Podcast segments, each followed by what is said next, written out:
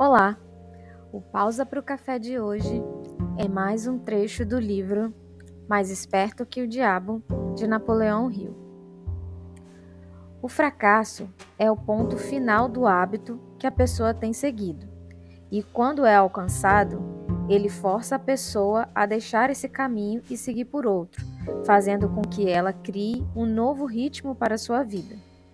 Mas o fracasso faz mais do que isso ele dá ao indivíduo uma oportunidade para testar a si mesmo, pela qual pode aprender o quanto de força de vontade ele tem. Tenha um bom dia.